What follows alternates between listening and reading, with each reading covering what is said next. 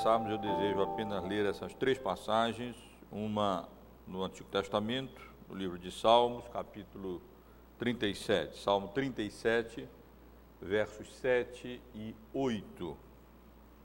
Mas nós leremos desde o verso primeiro.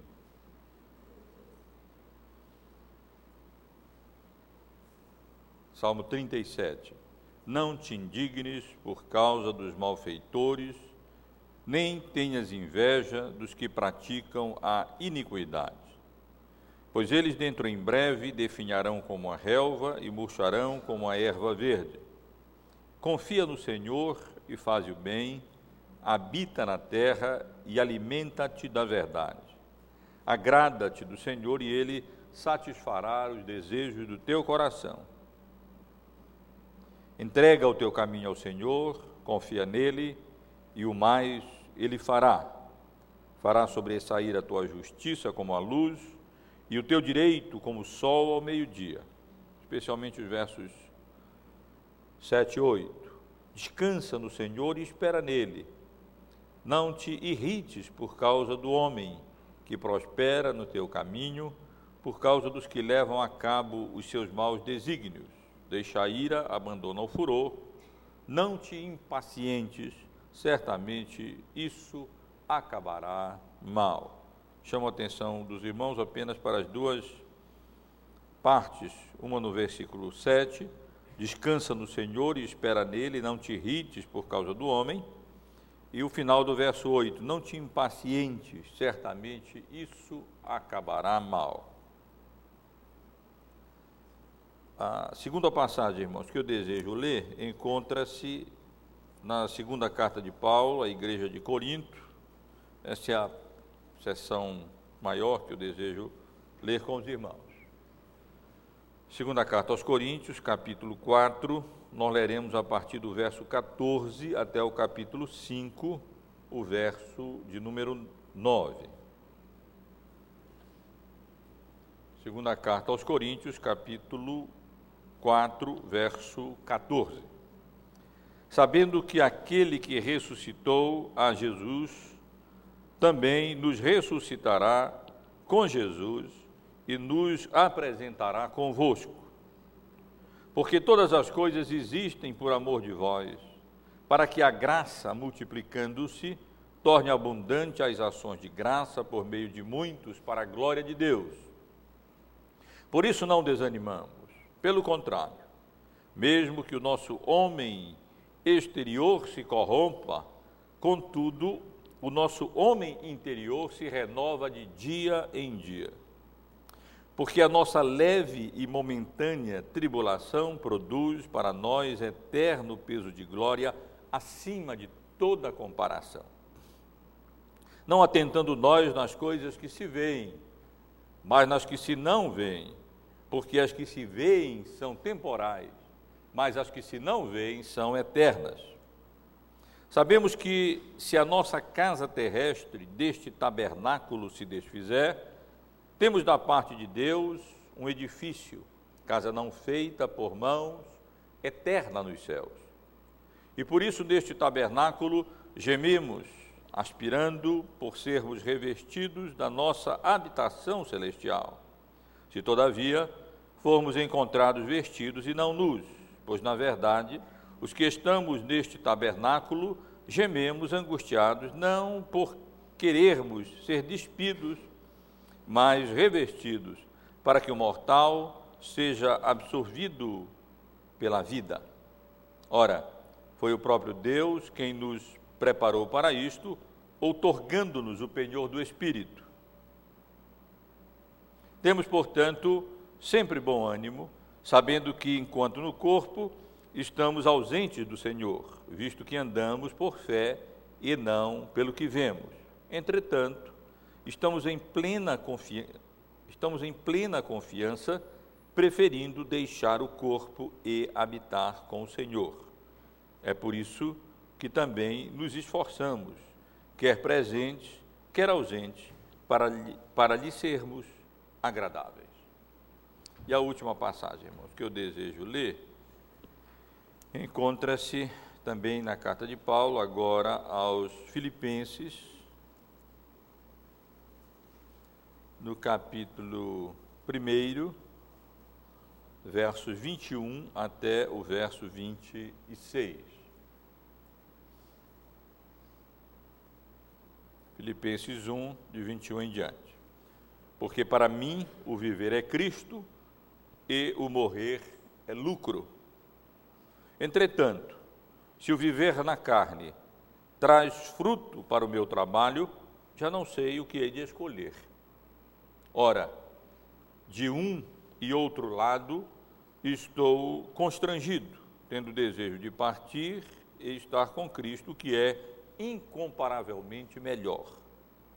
Mas por vossa causa é mais necessário permanecer na carne.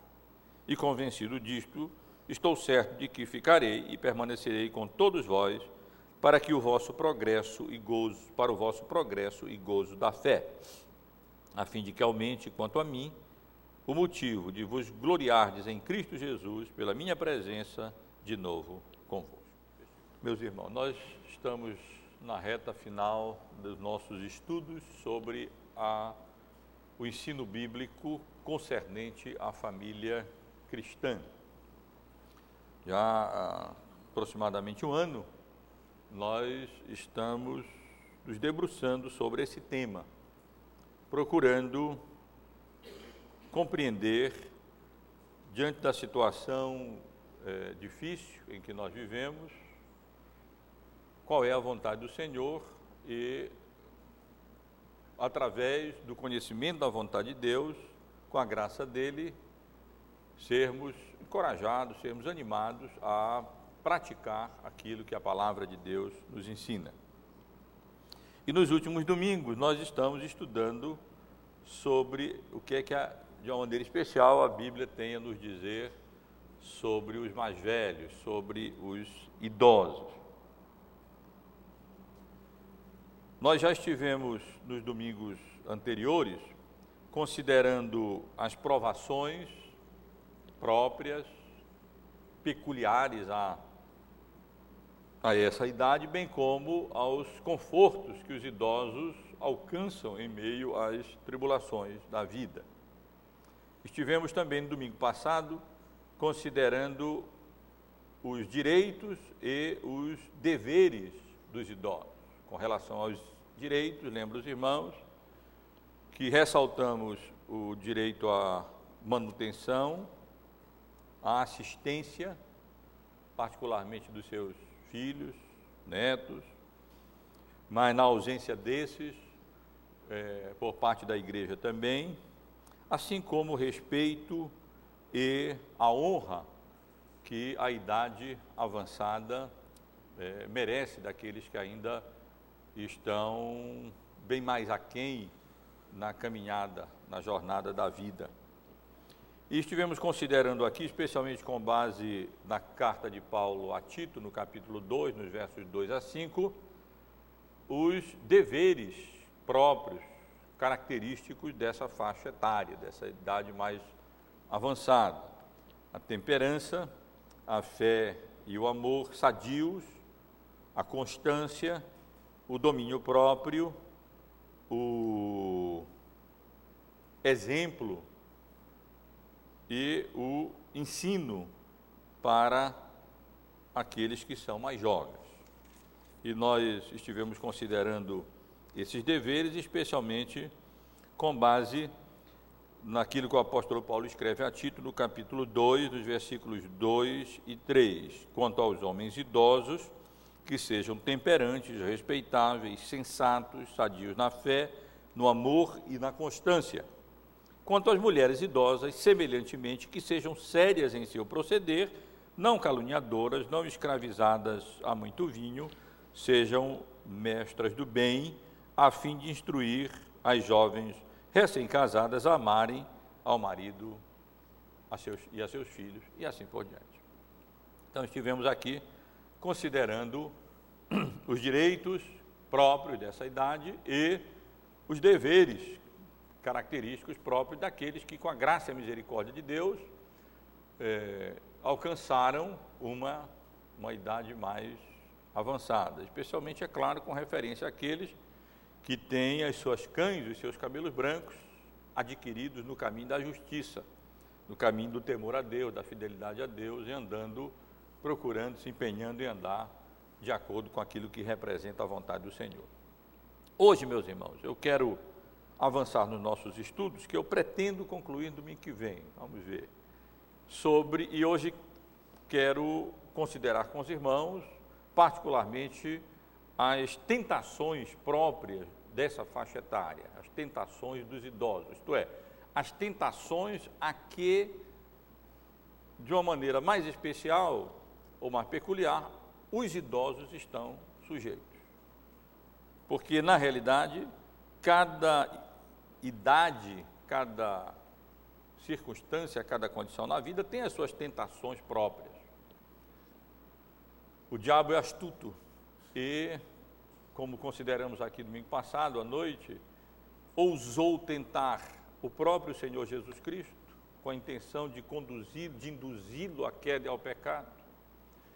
E ele é astuto o suficiente para dirigir as tentações de conformidade com a nossa condição e com a nossa idade. As crianças têm as suas tentações próprias, da desobediência, da voluntariedade. Os adolescentes têm as suas tentações próprias. As esposas têm as suas tentações próprias de submissão aos maridos, entre outras. Os maridos têm as suas tentações próprias de falta de amor, de desamor às esposas e outras tentações. Os ricos têm as suas tentações, os pobres têm as suas tentações peculiares, próprias. E meus irmãos e irmãs, os idosos também têm é, as suas tentações peculiares, características próprias dessa idade. E dentre as tentações peculiares à idade avançada, eu quero apenas rapidamente considerar com os irmãos a irritação e a impaciência, a ingratidão e o descontentamento, o mundanismo. Por mundanismo eu me refiro ao apego demasiado a esse mundo e a esta vida um apego desproporcional à vida e ao mundo.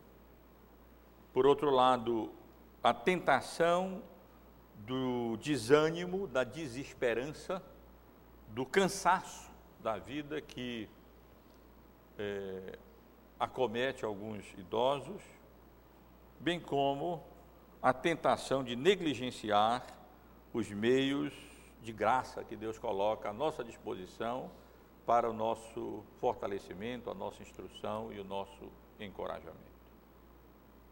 Eu quero apenas dizer uma palavra ou duas com relação a cada uma dessas tentações características próprias da, da velhice, da idade mais avançada.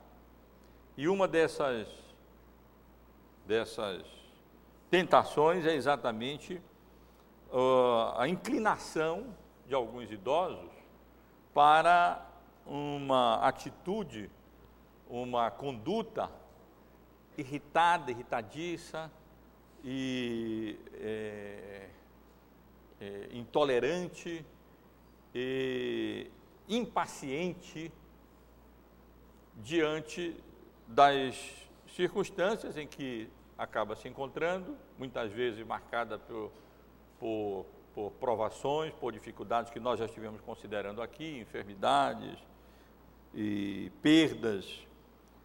É, acontece, às vezes, dos idosos se tornarem pessoas, eu vou usar, nenhum idoso se ofenda comigo, né? mas a, a linguagem que se usa, rabugento.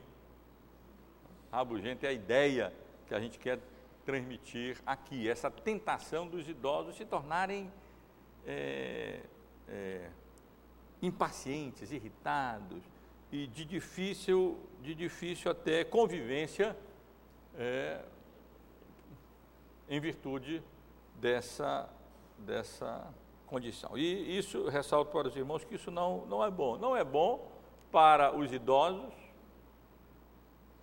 cultivarem é, ou negligenciarem essa atitude e se manifestarem nos seus relacionamentos com as pessoas que os cercam dessa forma, dessa maneira. Né?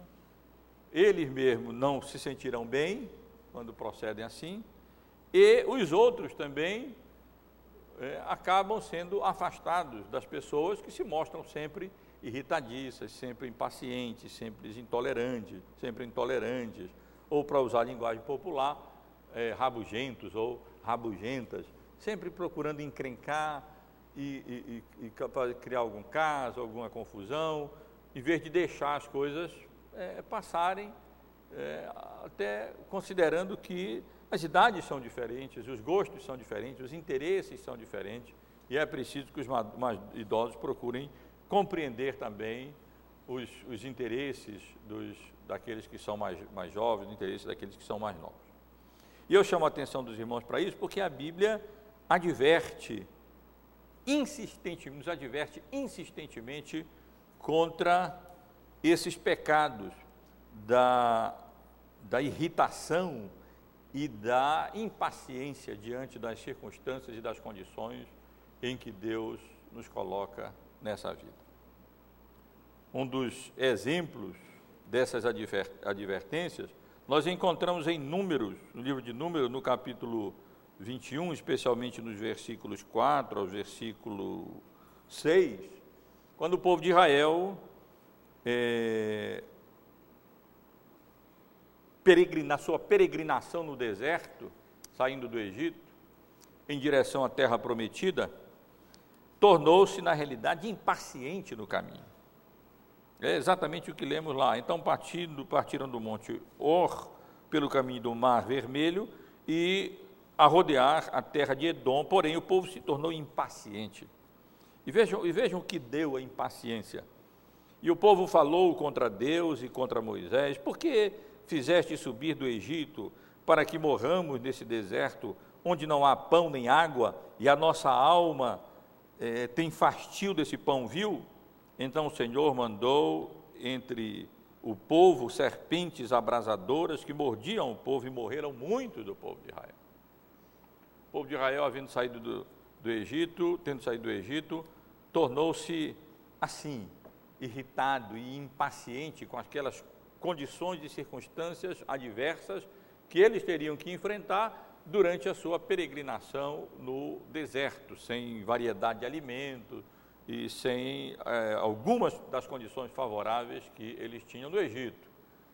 Ao ponto deles se impacientarem e reclamarem, se queixarem e se rebelarem e se transformarem em murmuradores e rabugentos, nesse sentido, diante das dificuldades e das circunstâncias em que a providência de Deus os havia colocado naquela na peregrinação deles em direção à terra prometida. Vejam só. Também no Salmo 37, versículos 7 e 8, que nós lemos há pouco, nós lemos assim: Descansa no Senhor espera nele. Não te irrites por causa do homem que prospera em seu caminho. Não te impacientes, certamente isso acabará mal. E como consideramos aqui, lendo o Salmo 37, o contexto é tão precioso, tão interessante, porque lemos: confia no Senhor e faz o bem, agrada-te do Senhor, ele satisfará o desejo, o desejo do teu coração. Entrega o teu caminho ao Senhor, confia nele o, mal, e o mais ele fará. Descansa no Senhor, espera nele e tem esse aspecto negativo também, quer dizer, não te irrites por causa do homem, não apenas do homem iníquo, do homem mau, mas não, não, não te irrites, podemos entender de uma maneira geral. Não te impacientes, a irritação e a impaciência não acabam bem. Elas não produzem bom resultado e, bom, e boa consequência e bom fruto. Acabam produzindo algum tipo de consequência danosa. Em Colossenses capítulo 3, versículo 21, já por outro lado, os pais é que são exortados a não irritar os seus filhos para que não fiquem desanimados. E, em, finalmente, em Romanos, no capítulo 12, versículo 12, dentre aquela série de exortações práticas de aplicação das doutrinas que Paulo considera, mas de maneira bem prática para, para a vida da igreja, em forma de breves e curtas admoestações e exortações, Paulo acrescenta o versículo 12, dizendo: Regozija-te na esperança, sede paciente na tribulação, na oração perseverante. Então, uma das, por um lado, uma das provações próprias da velhice é exatamente ter que enfrentar e ter que passar, muitas vezes, por circunstâncias adversas, enfermidades, dores, fraquezas, limitações, dependências dos outros, perdas. E, por outro lado, essas dificuldades, essas lutas, representam é, tentações para os idosos, porque eles podem ou cultivar um sentimento de paciência e calma diante das lutas e das dificuldades pelas quais precisa passar nesta vida, ou eles podem, é, como o povo de Israel, se queixar da vontade de Deus e então é, se lamentar disso e a partir daí então acabar é, enveredando por, por uma e cultivando uma atitude assim irritadiça, uma atitude de impaciência. Essa é uma tendência da, da, peculiar, é uma tentação peculiar a essa faixa etária, aos idosos. Significa que os outros, que nós não somos, nós outros? De jeito nenhum. Todos nós somos tendentes, muitos de nós somos tendentes a, a, esse, a esse tipo de pecado em particular. Mas os idosos é reconhecido em função exatamente das dificuldades, das lutas, da, da, da, das barreiras que separam já a sua faixa etária dos outros mais jovens com os quais eles têm que conviver e das diferenças já culturais das faixas etárias, dos interesses e tudo, acaba, é, acabam muitas vezes é, caindo na tentação da irritação e da impaciência. A Bíblia diz que isso não é bom, essas coisas não acabam bem. O povo de Israel foi, foi, foi repreendido e castigado exatamente por causa dessa impaciência com a vontade de Deus.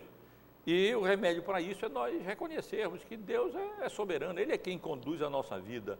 E as condições, inclusive as condições adversas e difíceis que ele entende que seja necessário nós passarmos nessa vida. Mas essa não é a única tentação a que os idosos estão particularmente sujeitos. Eles estão sujeitos também à ingratidão e ao descontentamento. A insatisfação com a providência de Deus que acaba levando-os a esquecer das inúmeras, incontáveis manifestações do cuidado, da bondade, do amor e da graça de Deus e se concentrando apenas nas dificuldades, nas lutas e nos problemas que porventura tenham que enfrentar nessa idade mais avançada, como normalmente costuma acontecer. Então, exatamente também em virtude das lutas, dos problemas e das dificuldades que os nossos irmãos e irmãs mais idosos acabam, na maioria das vezes, tendo que enfrentar, além dessa, desse temperamento irritado e impaciente, muitas vezes eles podem ser, eles são tentados e podem cair no, no, no grave pecado do descontentamento e da ingratidão. E é impressionante, irmãos, quando nós estudamos a Bíblia, o quanto a Bíblia nos, nos encoraja e nos anima a cultivar um espírito de contentamento, de satisfação e de gratidão com aquilo que Deus nos dá. Ou seja, com a, com a soberana providência de Deus, com a maneira como Deus soberanamente conduz e dirige a nossa vida aqui nesse mundo. Eu, eu destaquei aqui apenas três passagens bíblicas. É, uma das quais pedi que o prebítero Zoínio lesse? Não. Não, não é essa não, essa é outra. É, em Colossenses, no capítulo 3, versículos 16 e 17, onde nós lemos assim: Habite ricamente em vós a palavra de Cristo, instruindo, instruí-vos e aconselhai-vos mutuamente em toda a sabedoria, louvando a Deus com salmos e hinos e cânticos espirituais, com gratidão em vosso coração. Então, essa passagem claramente nos indica que mesmo as nossas, as nossas, os nossos exercícios espirituais, mesmo a nossa adoração a Deus, mesmo o culto, nosso culto a Deus, nossos cânticos, nossos louvores a Deus, eles precisam ser acompanhados de, de gratidão no coração, de reconhecimento da, da, da graça de Deus para conosco, da boa vontade do Senhor para conosco e da misericórdia de Deus para conosco. E um dos bons exemplos bíblicos desse sentimento de gratidão e de contentamento que o crente deve cultivar é dado pelo apóstolo Paulo na sua carta aos Filipenses, que com certeza os irmãos lembram bem. O apóstolo Paulo havia recebido um, mais uma vez ofertas da igreja de Filipos para o seu sustento, e ele então escreve a carta aos Filipenses, e uma das principais razões é exatamente expressar a sua gratidão pelo cuidado, pelo apoio até financeiro que ele vinha recebendo da igreja. E faz isso, ou seja, expressa a sua gratidão com maestria, de uma maneira impressionante, é, como, como um crente fiel ao Senhor, e nesse contexto em que ele agradece pela a oferta recebida, ele deixa claro que ele aprendeu a viver contente em toda e qualquer situação. Esse, esse, é, essa é uma lição talvez difícil para nós aprendermos, mas é uma lição que certamente aprendida nos nos habilita, nos permite viver essa vida nas circunstâncias adversas, na paz de Cristo, sem, sem, sem queixa, sem reclamação, mas com esse sentimento de satisfação e de contentamento diante de Deus. Seja quando tudo nos vai bem e as nossas necessidades são supridas com abundância e gozamos de saúde e as coisas estão correndo bem, seja quando as coisas não vão mal, porque esse é o contexto em que o apóstolo Paulo menciona essas palavras. Quando ele diz tudo posso naquele que me fortalece, nesse contexto, ele quer dizer exatamente isso. Não que ele é um super-homem, que tudo pode, como às vezes o termo é mal utilizado, mas ele quer dizer que aprendeu com a graça de Deus o contentamento. Ele aprendeu com a misericórdia e a graça do Senhor a cultivar o sentimento de gratidão a Deus e de, de, viver satisfeito em qualquer condição, em qualquer circunstância em que a soberana, a soberana providência de Deus o coloque. Não é assim conosco, muitas vezes, não é, irmãos? Muitas vezes nós erramos e falhamos é, no que diz respeito à falta de satisfação e de contentamento com a vontade de Deus na nossa vida, especialmente quando a vontade de Deus representa passarmos por tribulações, passarmos por provações, passarmos por algumas necessidades e por algumas aflições na vida. E a última passagem com relação a isso, apenas para encorajar e animar nós, a todos nós, e de maneira particular aos mais idosos, a cultivarem e a terem os olhos mais abertos para perceberem não tanto as desventuras, as lutas, as dificuldades, que não vai adiantar muita coisa nos concentrarmos nelas, mas nas, nas manifestações da bondade, do amor da graça de Deus, é a passagem que se encontra em 1 Timóteo, no capítulo 6, nos versículos 6 a 8, onde o mesmo apóstolo, escrevendo agora a Timóteo, diz: grande fonte de lucro é a piedade com o contentamento porque nada temos trazido para o mundo, nem coisa alguma podemos levar dele. Tendo sustento e com que nos vestir, estejamos contentes. Aqui o apóstolo Paulo indica qual é o básico, o, o, o absolutamente, o necessário, fundamental para esta vida. Isto é, se nós temos o, o, o, sustento, temos o alimento, se nós temos o que nos vestir, se nós temos com que satisfazer as necessidades mais fundamentais e mais básicas na vida, faremos muito bem se cultivarmos no coração um sentimento não de ingratidão ou descontentamento, mas de gratidão e de contentamento com a boa e agradável vontade, vontade de Deus. Porque afinal de contas nós não merecemos nada.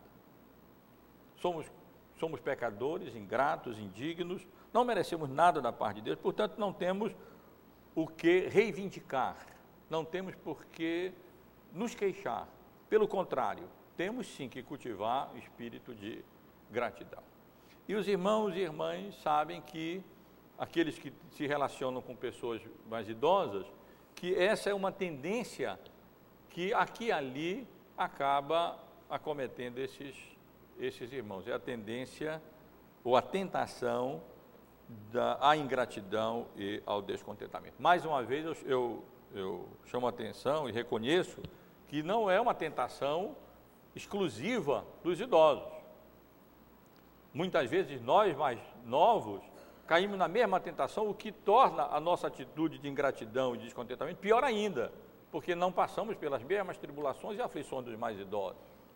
Entretanto, diante das dificuldades, das lutas e dos problemas que os idosos enfrentam, muitas vezes eles deixam de cultivar espírito de gratidão, espírito de satisfação, espírito de contentamento, e aí nada está bom, e aí o queixume é constante, e a reclamação é insistente, e ao invés de, de com a boca e com, os, com, os, com o lábio é, louvarem a Deus, expressando profunda gratidão e contentamento, eles acabam é, utilizando a língua e a boca mais como instrumento de queixume e manifestação de ingratidão e de descontentamento com a vontade de Deus para as suas vidas. Outra outra tentação própria dessa faixa etária é o mundo, por mundanismo, a palavra é um pouco forte, a pessoa pode, alguém, você pode não, a pessoa pode não entender bem o que se quer dizer aqui e pode até discordar. Bom, mundanismo, eu acho que os mais novos é que são mais mundanos do que os mais velhos, mas não, não é bem no sentido mais geral, mas é no sentido específico é, com relação a um apego desmedido, exagerado para essa idade a esse mundo. Na realidade, há dois extremos que são pecaminosos e absolutamente indesejáveis com relação a, a essa relação dos idosos para com o mundo e para com a vida. Dois extremos. É, um dos perigos é exatamente esse que eu estou mencionando agora.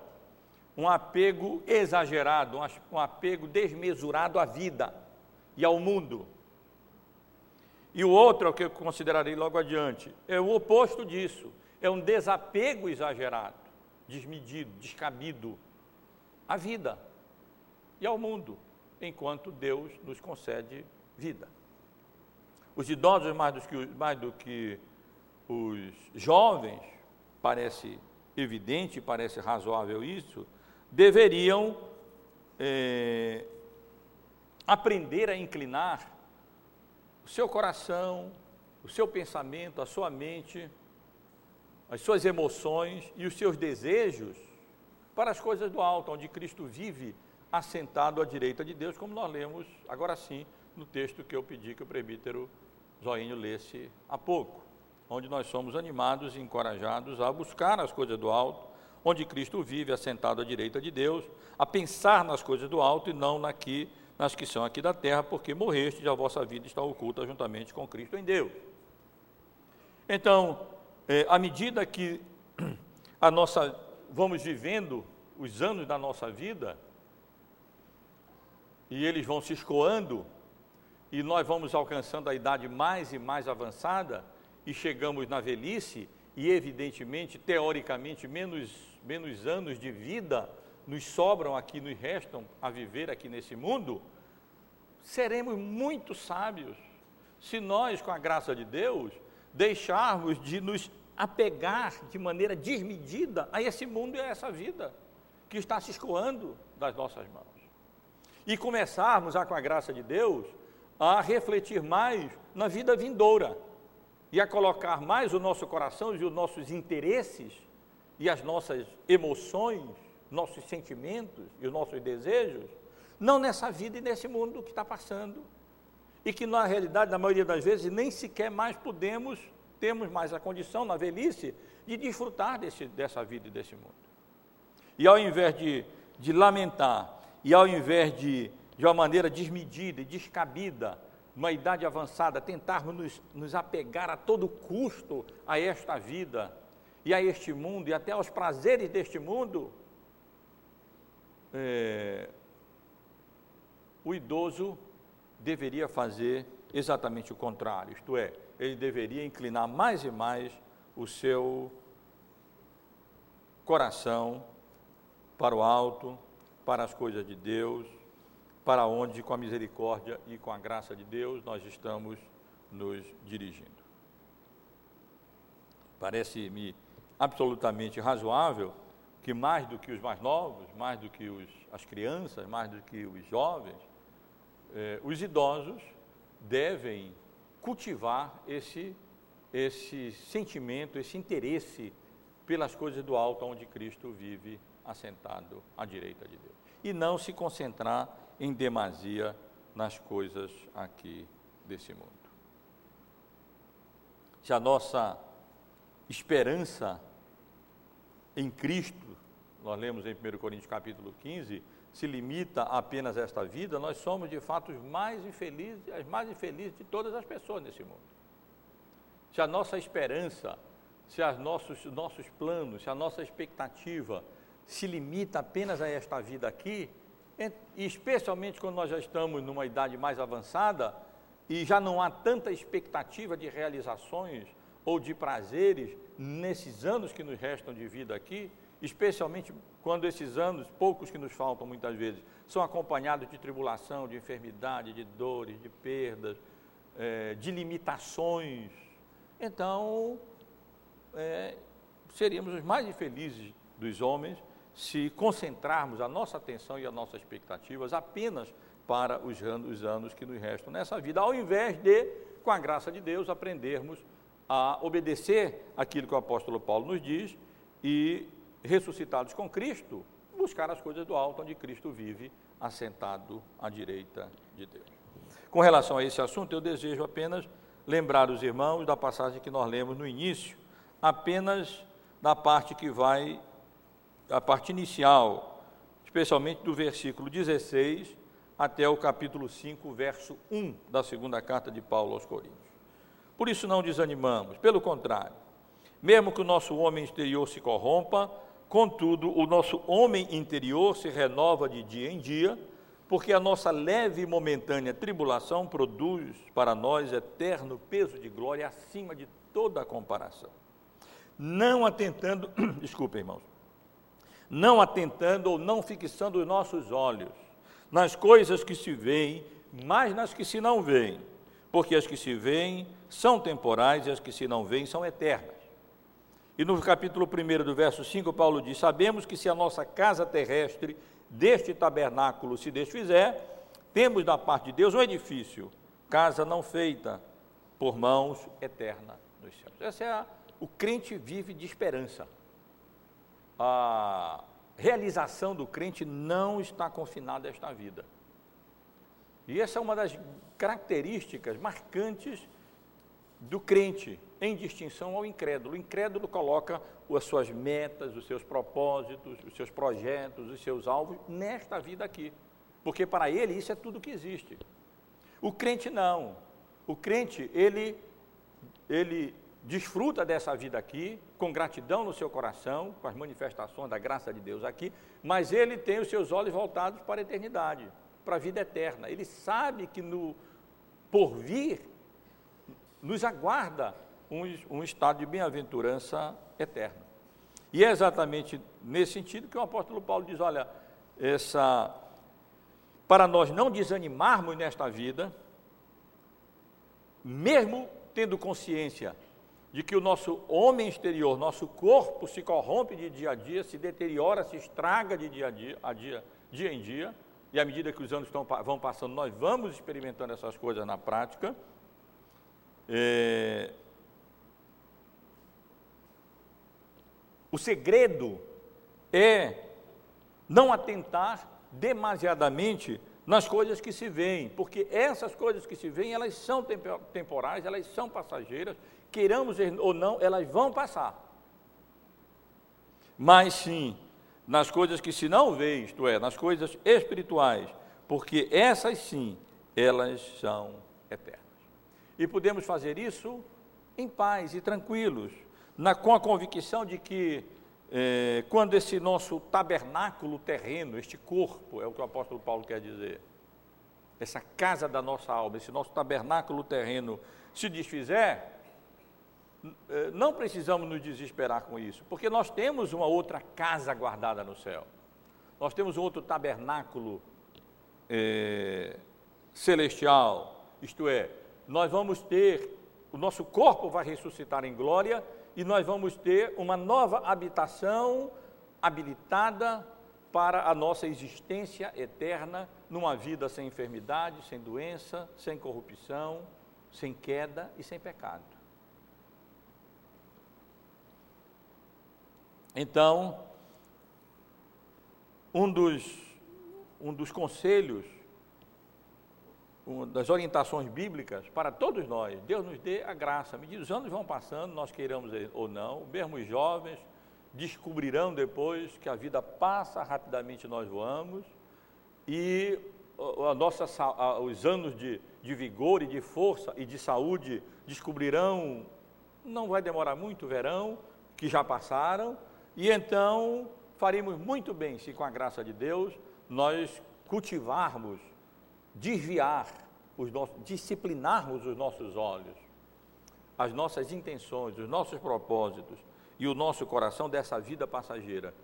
E com a graça de Deus aprendemos a colocá-los e a fixá-los nas coisas que se não veem, porque essas sim, elas são de valor, são eternas, em contraste, em contraposição com essa nossa vida aqui efêmera e passageira.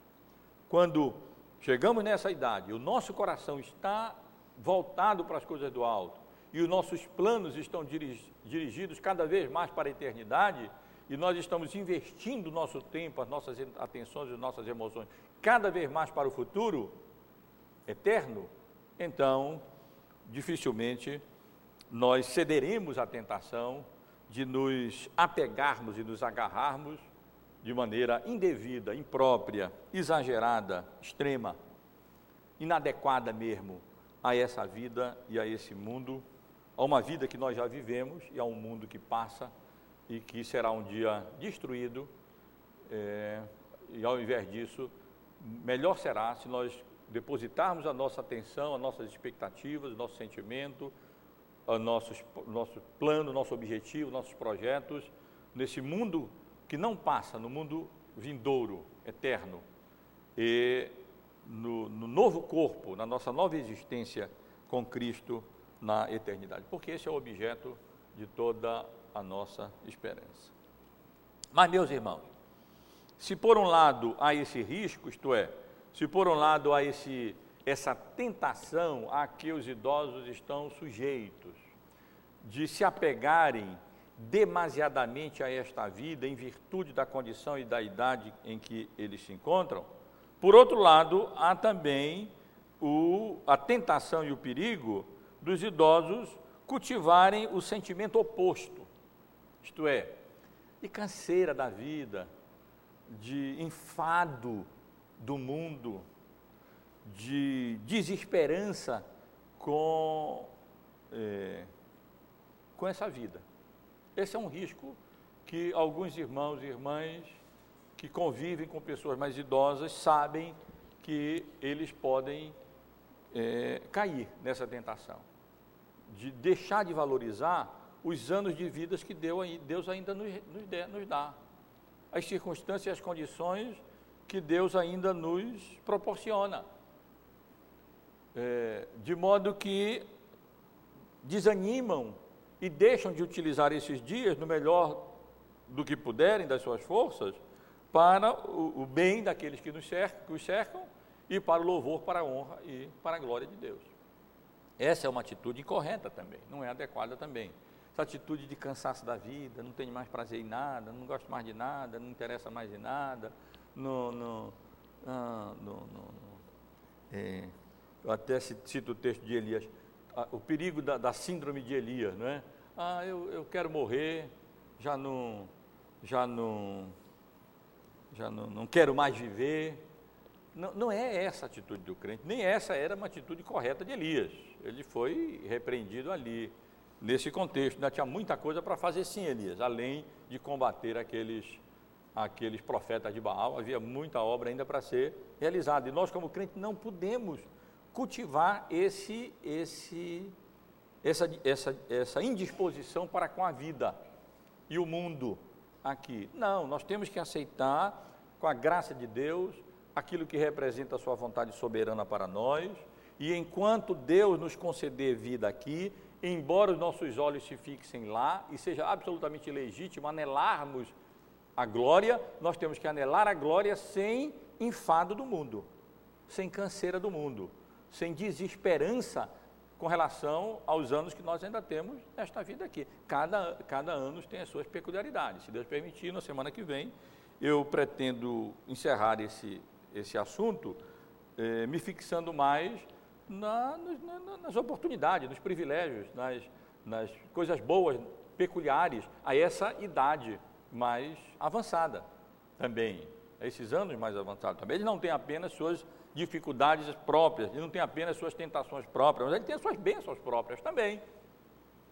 E que devem ser desfrutadas como cada idade tem as suas bênçãos também, e cada condição tem as suas dificuldades, as suas tentações, as suas provações, mas as suas bênçãos, os seus privilégios também. É interessante que quando nós lemos, quando o Antigo Testamento faz referência ao Novo Testamento e menciona os velhos, menciona os idosos, menciona de uma maneira de uma maneira positiva e não de uma maneira negativa. Nós lemos em Jeremias no capítulo 31, versículo 13: Tomarei o seu, torna, com relação aos idosos, tornarei o seu pranto em júbilo e os consolarei, transformarei em regozijo a sua tristeza. E em, em, no Salmo de número 92, verso 14, nós lemos: Na velhice darão ainda frutos, serão cheios de seiva e de vigor. E no livro de Provérbios, no capítulo 14, no verso 32, nós lemos: O justo, ainda morrendo, tem esperança. É uma atitude diferente do crente idoso para com a sua idade e com a expectativa da partida desse mundo aqui para a glória. O, o, o, o crente, o justo, ainda morrendo, ainda já ali na expectativa da sua partida, ele tem esperança, porque a nossa esperança, a âncora da nossa esperança está lançada para além do véu, e não apenas encravada na rocha desse mundo passageiro, na areia movediça, melhor dizendo, desse mundo passageiro. Então, nessa dispensação da graça, diante das bênçãos que Deus nos tem proporcionado, eh, os velhos podem dar frutos ainda, ainda podem espiritualmente está cheio de seiva e de vigor. E, portanto, não precisamos cultivar uma, uma atitude de cansaço com relação à vida, de desespero com relação à nossa existência aqui, simplesmente porque não podemos mais fazer as coisas que nós fazíamos no passado, não significa que não possamos fazer outras.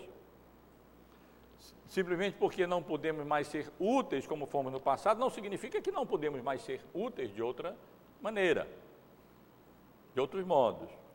E Deus, portanto, meus irmãos e irmãs, nos dê uh, uma, uma postura, uma atitude correta é, na velhice com relação ao mundo e com relação à vida. E essa postura, essa atitude correta, Paulo nos ensina.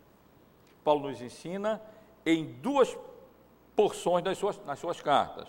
Uma, na continuação da passagem que eu li há pouco, em, na segunda carta aos Coríntios, no capítulo 5. Eu li até o verso 1 do capítulo 5, focalizando especialmente um lado, isto é, a questão da disposição de avançarmos para a glória. Mas aqui nós vemos bem eh, o, o, o balanço, o equilíbrio do apóstolo Paulo. Não há absolutamente nada errado, pelo contrário, é desejável que o nosso coração e a nossa mente se inclinem para as coisas do alto e o nosso, objet, o nosso objetivo, nosso amor por Cristo esteja lá e isso conduz e dirige a nossa vida. Mas isso não, não implica necessariamente em um desprezo à vida presente. E Paulo nos ensina bem esse equilíbrio. E por isso, neste tabernáculo, gememos, aspirando por sermos revestidos da nossa habitação celestial, se todavia formos encontrados vestidos e não nus. Pois, na verdade, os que estamos neste tabernáculo gememos angustiados, não por querermos ser despidos, mas revestidos, para que o imortal seja absorvido pela vida. Ora, foi o próprio Deus quem nos preparou para isso, outorgando-nos o penhor do Espírito. Temos, portanto, sempre bom ânimo sabendo que enquanto no corpo estamos ausentes do Senhor, visto que andamos por fé e não pelo que vemos. Entretanto, estamos em plena confiança, preferindo deixar o corpo e habitar com o Senhor. É por isso que também nos esforçamos, quer presentes, quer ausentes, para lhe sermos agradáveis. Vemos aqui o equilíbrio perfeito. Isto é, ao mesmo tempo em que é absolutamente desejável e preferível estar com Cristo, que é incomparavelmente melhor, ainda assim, não perdemos de vista a possibilidade de sermos úteis aqui e usarmos essa, esses recursos e os dons e as condições, por menores que sejam, que Deus nos deu. Se Ele nos dá vida, Ele sabe da nossa condição e Ele sabe ainda o que podemos fazer. E então procurarmos, com a graça dEle, é, ser úteis e sermos gratos e sermos satisfeitos e não sermos murmuradores diante da nossa condição e da nossa situação nessa vida, nossa condição, condição e situação nesse mundo, nos empenhando e nos esforçando no presente para ser agradáveis, agradáveis a Deus, até que chegue o dia em que, aí sim, de acordo com a vontade dele, possamos partir e estar com Cristo, o que é, em relação a essa vida terrena, incomparavelmente melhor. E em outra passagem, na sua carta aos Filipenses, no capítulo 1, que eu li com os irmãos no início, a partir do versículo 21, mais uma vez encontramos o segredo da vida do crente na idade avançada, no que diz respeito ao seu relacionamento com a vida e com o mundo e com a expectativa mais do que legítima de partir e estar com Cristo. Porque para mim, diz o apóstolo Paulo, o viver é Cristo e o morrer é lucro. Entretanto, se o viver na carne traz fruto para o meu trabalho, já não sei o que escolher. As duas coisas são boas. Ora, de um lado e outro, estou constrangido, tendo desejo de partir e estar com Cristo, que é incomparavelmente melhor. Mas por vossa causa é necessário permanecer na carne. Isto é, um equilíbrio perfeito. Por um lado, o crente deve anelar deve se exercitar, deve inclinar o seu coração e deve cultivar o desejo de estar com Cristo, que é incomparavelmente melhor. E à medida que os anos passam e nos aproximamos desse momento, mais e mais devemos nos inclinar, inclinar o nosso coração para a glória. Por outro lado, não devemos cultivar uma atitude de, de desinteresse com a vida, de descontentamento, de insatisfação, de cansaço com os anos em, em, que Deus ainda nos dá aqui nessa vida. Pelo contrário, devemos utilizar esses anos da melhor maneira possível, não com queixa, não com lamúria, não com reclamação, não com insatisfação, não com descontentamento, não com desesperança, mas utilizando esses dias que Deus nos deu aqui, dentro do, do nosso vigor, que ainda porventura existir, e da, da, das condições que ainda porventura tenhamos, procurando servir é, a Deus, servindo a a sua igreja. Se não pudermos fazer outra coisa, pelo menos orar, na maioria das vezes, será possível um idoso fazer. E finalmente, meus irmãos, uma última tentação. Uma última não significa que são só essas as tentações peculiares aos idosos. Cada um conhece o seu coração e cada um sabe perfeitamente as áreas em que costuma ser tentado. Mas uma das tentações graves a que os idosos estão peculiarmente sujeitos é a tentação de negligenciar os meios de graça que Deus coloca à nossa disposição. E a razão é simples. A idade avançada, como já destaquei aqui, ela, ela é, acaba trazendo algumas consequências para a nossa saúde. Ela enfraquece nos, nossos sentidos, enfraquece o nosso corpo, enfraquece a nossa memória, muitas vezes enfraquece a, a visão, a, a audição. E então, essas coisas todas contribuem, muitas vezes, para que o idoso negligencie esses meios de graça que Deus colocou à sua disposição. Mas eu quero encorajar a todos nós no sentido de que não devemos permitir que essas coisas aconteçam. É claro que nós teremos limitações que outros não têm. É provável e quase certo que os idosos poderão ter dificuldade de se concentrar tanto quanto se concentrava quando era mais jovem, mais novo. É possível que a vista canse por causa da, do, do esforço feito para ler, ele não tenha condições de ler o mesmo tempo que uma pessoa jovem, com a vista saudável, tem para ler. É, é, provável que é, o, o próprio, a própria fraqueza do corpo torne mais difícil a sua ida à igreja e a utilização desses meios que Deus coloca à nossa disposição. Mas o, idoso, como os mais jovens, deve se esforçar no, no limite das suas capacidades e das suas forças para não negligenciar os meios de graça que Deus coloca à sua disposição. Não negligenciar os cultos, não negligenciar a comunhão dos santos, não negligenciar a leitura da palavra de Deus, a leitura de bons livros, na medida das suas possibilidades, não negligenciar a oração, exatamente porque esses são os meios, os instrumentos que Deus nos utiliza para a nossa, o nosso fortalecimento e a nossa edificação.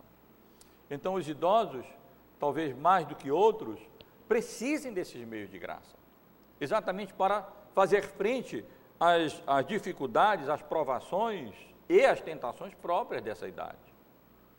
E se negligenciar esses meios, estará se entregando e com frequência poderá, essa negligência poderá resultar num desânimo espiritual, no enfraquecimento espiritual, que é muito mais danoso do que o enfraquecimento do corpo, e o enfraquecimento dos nossos sentidos e é, é, as demais limitações que a idade avançada acarreta.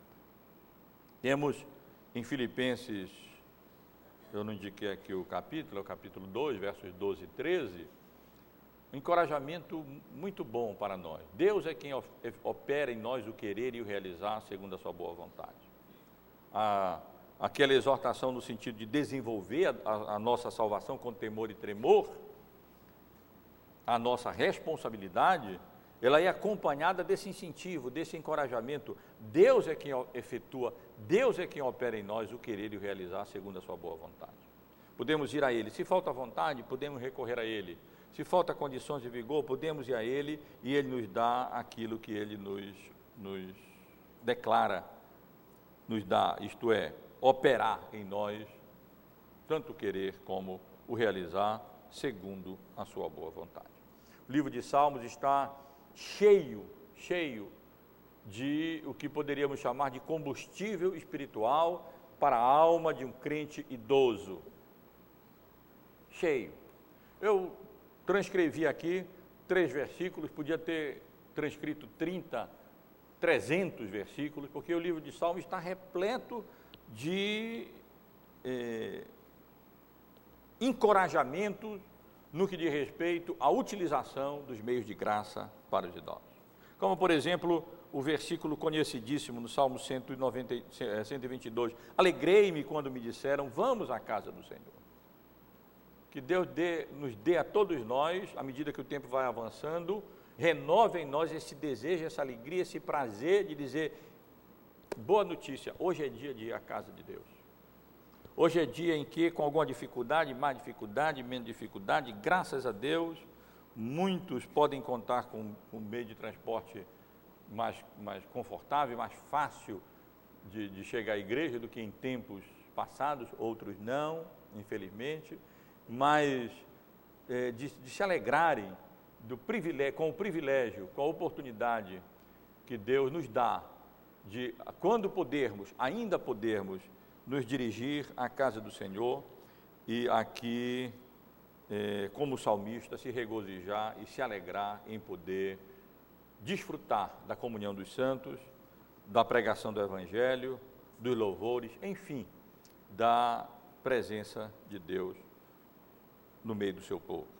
Salmo 119, versículo 36: Inclina-me o coração aos teus testemunhos e não a cobiça, diz o salmista.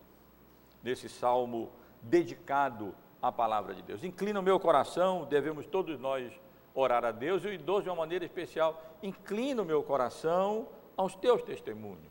Dá, me dá mais apetite pela tua palavra.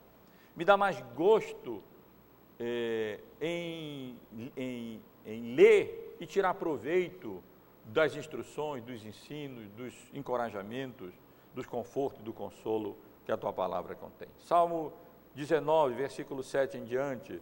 A lei do Senhor é perfeita e restaura a alma.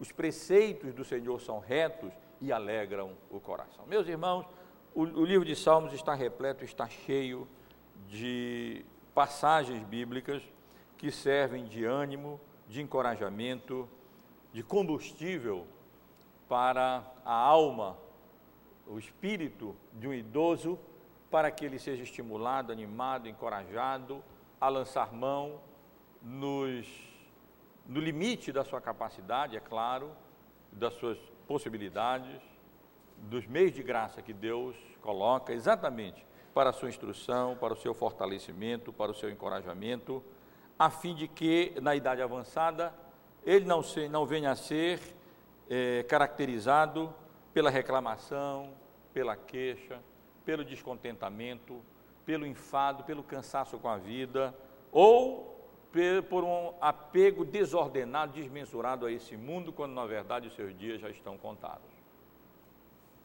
Mas que pela infinita graça de Deus, incline seu coração para as coisas do alto, e os meios de graça que Deus coloca à nossa disposição são exatamente os instrumentos que Ele utiliza com esse propósito. Quero apenas concluir essa sessão final lendo uma passagem conhecida em, com o propósito de encorajar nossos irmãos e irmãs, todos nós, nessa em fazer uso dos meios de graça disponíveis de uma maneira peculiar quando nos congregamos para adorar a Deus. Tendo, pois, irmãos, intrepidez para entrar no Santo dos Santos, pelo sangue de Jesus, pelo novo e vivo caminho que ele nos consagrou pelo véu, isto é, pela sua carne, e tendo grande sacerdote sobre a casa de Deus, aquele nosso sumo sacerdote que se compadece das nossas fraquezas, aproximemo-nos com sincero coração, em plena certeza de fé, tendo o coração purificado de má consciência e lavado o corpo com água pura, Guardemos firme a confissão da esperança sem vacilar, pois quem fez a promessa é fiel. E consideremos-nos também uns aos outros, para nos estimularmos ao amor e às boas obras, e não deixemos de congregar-nos, como é costume de alguns, antes façamos admoestações, e tanto mais quando vedes que o dia se aproxima. Concluo, meus irmãos, esse pequeno estudo sobre as tentações a que os mais idosos estão peculiarmente sujeitos, apenas resumindo aquilo que nós estivemos considerando aqui. Ou seja, assim como ocorre com outras etapas da vida, os idosos são suscetíveis a tentações específicas. Entre elas estão a irritação e a impaciência, a ingratidão e o descontentamento, o apego exagerado ao, ao mundo e à vida, o cansaço da vida e a negligência dos meios de graça que eles tanto necessitam nessa idade. Contra essas tentações, o idoso deve lutar, inclinando o seu coração para Deus, exatamente através dos meios de graça que ele coloca à nossa disposição, isto é, o culto, a comunhão dos irmãos, a leitura da Bíblia e a oração. Que Deus nos abençoe, meus irmãos, e abençoe, nos abençoe particularmente no nosso preparo para essa idade. Nos abençoe os mais jovens no que diz respeito a encorajar e animar os idosos nesse sentido, para que eles não caiam nessas tentações. E Deus abençoe particularmente aqueles que já estão nessa condição, é, fazendo com que busquem refúgio em Cristo. Todos nós somos tentados, tentação não é pecar. Pecamos quando nós caímos na tentação, quando nós cedemos à tentação. Vigor, força, especialmente na velhice, para resistir ao poderoso inimigo das nossas almas, em si mesmos nós não temos. Mas podemos recorrer àquele que é infinitamente poderoso e que pode nos habilitar e nos qualificar e nos capacitar a resistir ao inimigo a fim que ele, a fim de que ele fuja de nós. O segredo é esse: é corrermos a Cristo a, e buscarmos nele o vigor, a força e o poder que necessitamos para resistir à tentação e então vivermos de maneira íntegra, grata, reta, temente ao Senhor, não apenas nos dias da mocidade, no dia da maturidade, no nosso relacionamento marido e mulher, pais e filhos, mas também, com a graça de Deus, naquilo que normalmente se chama de terceira idade, ou seja, na idade mais avançada.